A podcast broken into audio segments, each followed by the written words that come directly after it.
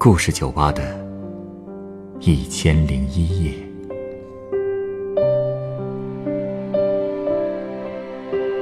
本节目由北京人民广播电台故事广播与凤凰网有故事的人频道联合制作。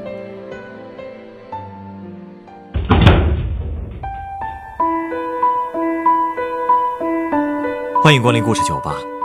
今天来到酒吧的这位客人是一位学心理的研究生。为了完成导师交代的课题，他接触到了一批人。这些人都曾经因为一些不堪回首的噩梦而备受折磨。他们经历了什么呢？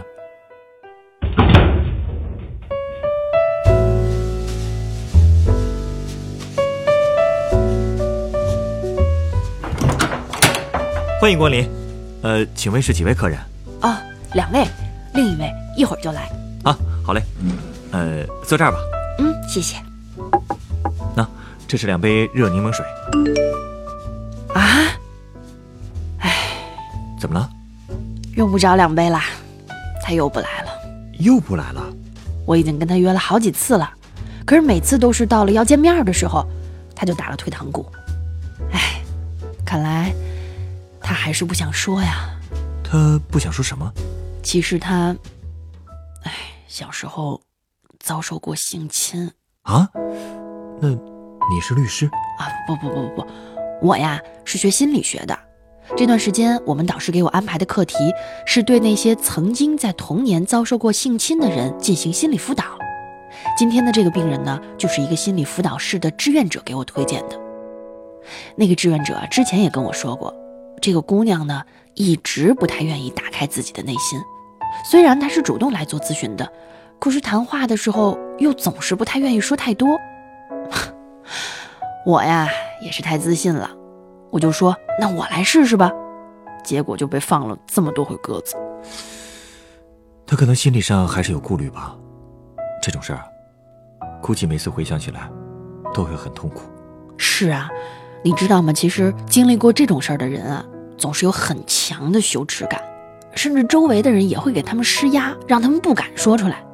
像那个志愿者那么勇敢，还愿意去帮助别人的人，其实真的不多啊。你说的那个志愿者，难道曾经也？你真厉害，对，他也是。他曾经跟我说呀，当时的事儿就像一场噩梦一样，而且这场梦到现在都没醒过来。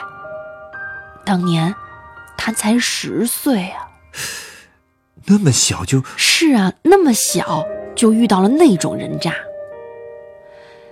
他叫阿欢，当年呀是个很普通的小学生，因为长得很可爱，所以在班里就人缘特别好。他呢喜欢画画，又会弹古筝，每次比赛都能拿奖。总而言之，在那件事发生之前啊，别人只要提到他，那都是要竖大拇哥的。可是到了五年级之后，他的数学成绩就突然开始直线下滑，父母呢就联系了他们班的数学老师。就求他说：“你每天放学之后抽出一两个小时给阿欢开个小灶吧。”你说的人渣就是他吧？对。其实那个老师啊，给别人的印象一直都很好，看起来呢稳重又挺儒雅的，四十来岁，留着个板寸头，戴着个金丝边眼镜，身上呢也总是穿着干干净净的白衬衫。阿欢就说，他们学校的大部分老师啊，都是属于那种。不修边幅，整天对着学生骂骂咧咧的，所以这个数学老师呢，就一直特别受孩子们的喜欢，父母啊也很放心把孩子交给他辅导。但是从开小灶开始，阿欢的噩梦就开始了。难道一上来他就没有没有？一开始啊还装的挺好，老师也挺认真，会把所有的知识点呢都重新给阿欢讲一遍，然后再出几道题，说你做做吧。但是慢慢的，这阿欢就觉得有点不太对劲儿。他发现，这老师老是喜欢摸他的身体，有时候是摸脸，有时候呢就用手蹭他的小腿，甚至有的时候还会把手伸到衣服里去。那阿欢就没反抗？他当时就只顾着害怕了。每次碰到这老师这么干，他就扭身子想躲开那个老师的手。但那时候你想，他才多大呀？他怎么可能躲得开呢？这老师也发现他开始紧张了，所以还特地啊在一次课间找他谈话，特别亲切的跟他说：“老师这么做都是因为喜欢你，如果你不愿意，以后我就不给你辅导了。到时候你的成绩要是下来了，挨父母批评，老师也没有办法。这可都是你自己选的。”这些人啊，就是最知道怎么抓住孩子的软肋。阿欢。就是因为怕他爸爸妈妈批评他，所以就一直不敢告诉他父母。只不过从那之后，补习这件事儿啊，在他看来就变得特别漫长。那数学老师每次摸他，他都吓得浑身发抖。他说，他当时经常就会盯着窗外的鸟出神，他特别希望自己在哪一瞬间也能变成一只鸟，飞得远远的。可是他不仅飞不走，还有更可怕的事儿等着他呢。更可怕的是，他说，那天下了一天的大雨，放学之后他就又去了数学老师的办公室。那正好啊，数学老师接了一个电话，然后特别高兴的对着电话说：“好，好，好。”之后呢，阿欢才知道那个电话其实就是阿欢他爸打的。他跟数学老师说，想雨停了再来接阿欢，希望老师能多辅导孩子一会儿。所以那天，那老师根本就没有给阿欢补习，而且当时已经放学很久了，学校里几乎就没什么人。唉，老师就把办公室门一锁，对着阿欢就脱下了裤子。他真的对他做了那种事？嗯。阿欢说，他对后来发生的事儿就只记得两种感觉，一个是疼，一个就是怕。从那天之后，他就明白自己跟别的姑娘不一样了。他们还会每天期待着回家看动画片儿可以跑到文具店去买特别好看的笔呀本儿。可是他什么期待都没有了。他还是没跟父母说吗？他当时就哭了，他哭着跟数学老师说要去告诉自己的爸爸妈妈。可是你也知道这些人渣知道这些会说什么吧？他说那老师的脸呀，从来都没有那么狰狞过。他威胁阿欢说：“他要是敢把这件事说出去，他就把阿欢给杀了，然后再把他的父母也都给杀了。”我跟你说这种话，没有孩子不信。晚上他爸来接阿欢的时候，发现阿欢眼睛肿了，就问阿欢怎么回事啊？阿欢本来想说，但是他又害怕老师真的把爸爸妈妈杀了，而且他还想。如果爸爸妈妈知道自己遇到了这种事儿，会不会就不喜欢他了？所以尽管他身上一直在发抖，但是还是什么都没敢说。可这样下去，只能让那个禽兽更加肆无忌惮的对他吧。对。之后这种事儿又发生了很多次。为了不被别人发现，阿欢越来越不喜欢跟别人说话，和别人交流的也越来越少。不过有一次，他突然发现，他自己其实并不是唯一一个被那个老师糟蹋的。难道那个禽兽还对别的孩子？没错，有一次体育课是自由活动，阿欢趁着大家都在外边玩，就偷偷跑去上厕所。在隔间里，他就听到两个同班的女生也边走边聊，走进了厕所。因为他们不知道阿欢也在，所以说话的声儿特别大。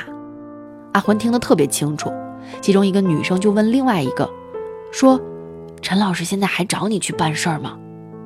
那个女生说：“没了，因为陈老师说他已经来那个了，是大姑娘了，不方便办事儿了。”阿欢听完，直接倒吸了一口凉气。结果那两个女生听到声音，立马就走了。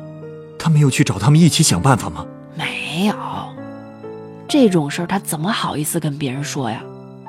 他不希望别人知道他也被老师侵犯了，而且也不希望那两个姑娘知道他偷听了这件事儿，因为他怕自己更受排挤吧。所以啊，他也就变得越来越内向。虽然父母啊、朋友们也都一直在他身边，但是谁都不知道他心里的秘密。他觉得自己身上一直背着一颗炸弹一样，每天都不敢睡觉，因为只要一闭眼。就全都是噩梦。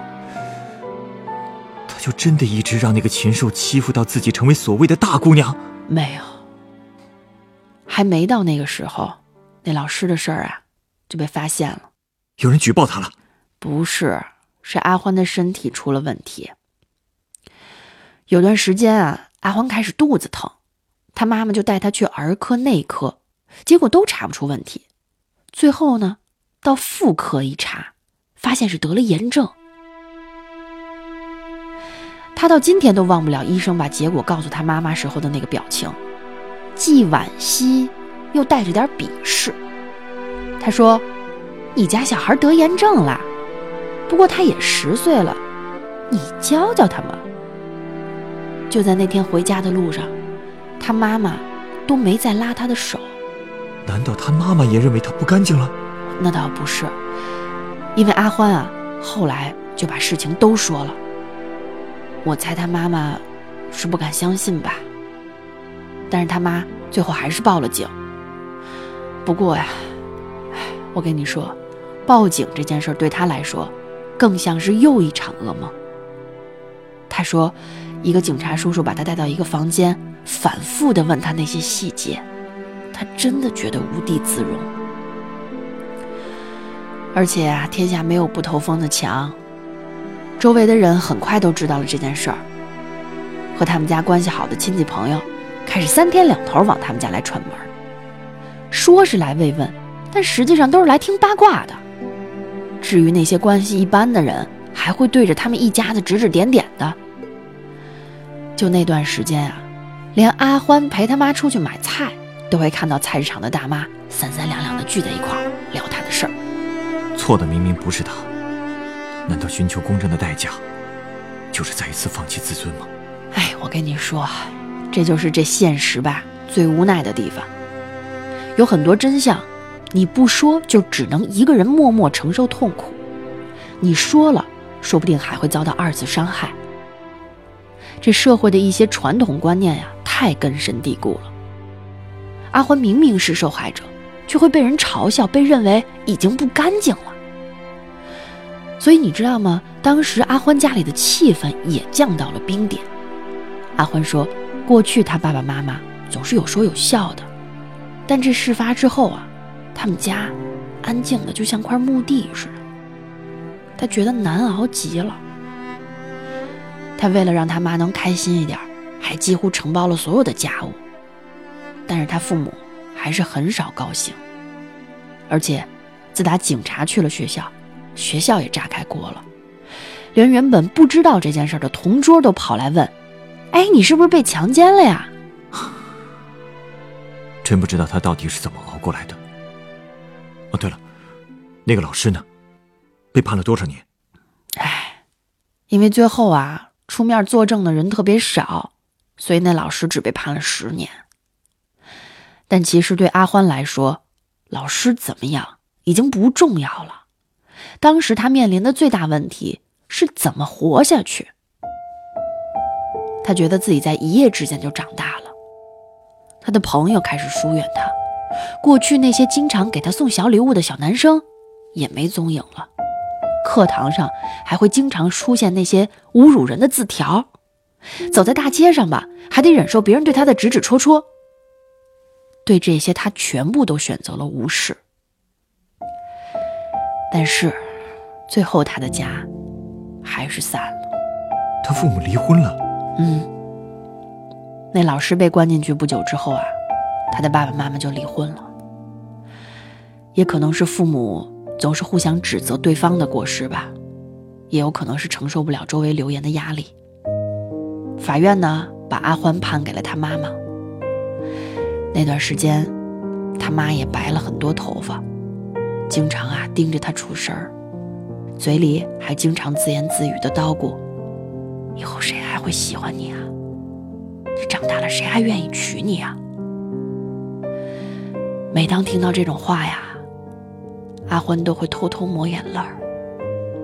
他当时还不断的问自己说：“活着到底是为什么？”他妈妈真不应该当着他的面说这些话，是不应该啊。说以后谁还会喜欢你？且不说根本不会发生这样的事儿，这种话真的是会摧毁一个人的自我认同感的呀。那他现在走出来了吗？哎还好现在已经好多了。不过你知道吗？这个过程足足耗费了九年。这九年里啊，他和他妈妈辗转过好多个城市。后来他考上大学了，周围说闲话的人啊，也终于几乎都没有了。他妈妈呢，也不再说那些消沉的话了。这眼看着新生活就要开始了，但是阿欢知道，他自己呀，其实还是没有彻底走出来。因为无论他学习成绩再多好，朋友再怎么多，他也始终没法和喜欢的男生建立亲密关系。哎，你知道吗？其实阿欢呀，挺漂亮的，身材也不错，所以上大学之后，好多男孩都追过她。哎，但是她始终啊，都没法谈一次真正的恋爱。她找过心理医生吗？她找过呀，她自己也看了很多书，但这个心结呀，哎，就是没法打开。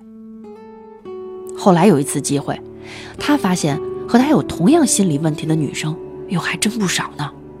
其中有一些人，甚至选择了自杀。她就特别想帮助他们，因为他自己也经历过那些心路历程啊。他觉得自己更懂那些女生的痛苦。后来呢，他经过培训，就成了心理辅导教师的志愿者。哎，其实他的工作也很简单，他就是陪伴，陪他们聊天，听他们倾诉。其实帮助别人走出噩梦，也是在帮自己。他做的没错。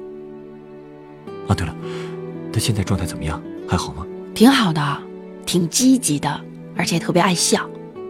不过呀。他还跟我说了一件事儿，什么事儿？他说，其实那个数学老师啊，不止把他一个人送到了地狱，那数学老师也有闺女，而且就和阿欢一样大。当年那老师被逮捕之后，他闺女也成了众矢之的，走在路上甚至还会被人扔烂苹果。听说上了初中之后啊，还有人骂她是不良少女，把她救到厕所去打呢。啊？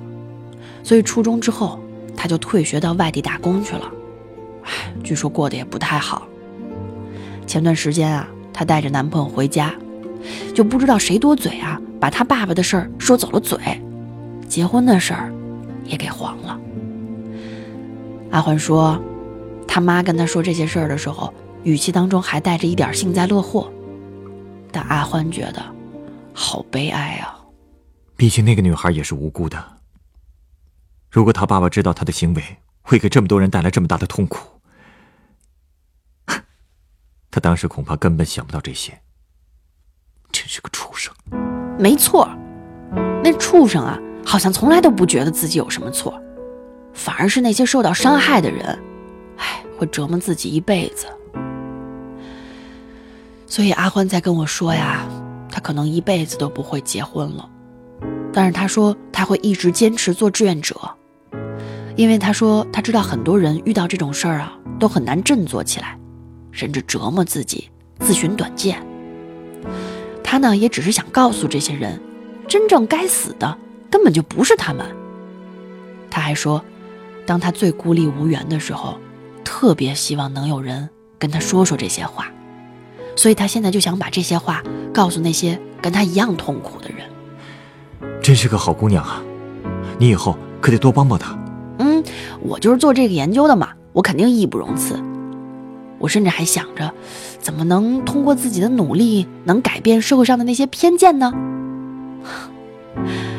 听起来有点太理想化了啊！现在看起来还是挺难的。有这种想法，就值得我送你杯鸡尾酒。稍等。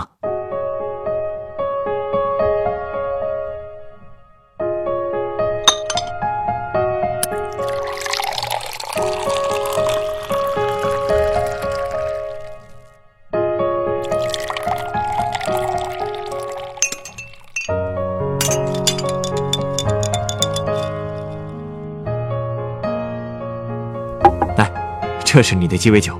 嗯，这个不是牛奶加冰块吗？它确实是鸡尾酒，是由咖啡蜜和牛奶调成的，名字叫做卡路尔牛奶。它的度数很低，味道也很甜，甜味儿可以让人的心情变得舒畅，而牛奶呢又具有安抚人心的作用。我觉得，这正是心理医生和志愿者们所做工作的最好象征。嗯，果然很好喝。嗯，也让我的心情放松了不少啊。你放心，我一定再接再厉。我呀，一定会把那个老放我鸽子的姑娘约出来，再好好谈谈的。这么痛苦的心结，恐怕是需要耐心才能帮他解开的。其实我想说的是。如果你和你的导师有机会去学校做培训，一定要告诉那些孩子该怎么保护自己。我刚才一直在想，如果这些孩子的父母能够早一点告诉他们身上的哪些地方是绝对不能让别人碰的，遇到危险应该如何求救的话，那么这些悲剧就不会上演了吧。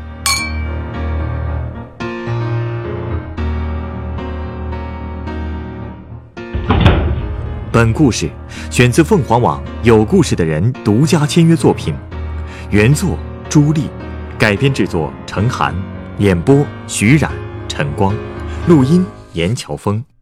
人人都有故事，欢迎搜索微信公众号“有故事的人”，写出你的故事，分享别人的故事。下一个夜晚，欢迎继续来到故事酒吧，倾听人生故事。收听最新节目，请关注北京故事广播，工作日每晚九点播出的《故事酒吧》的一千零一夜。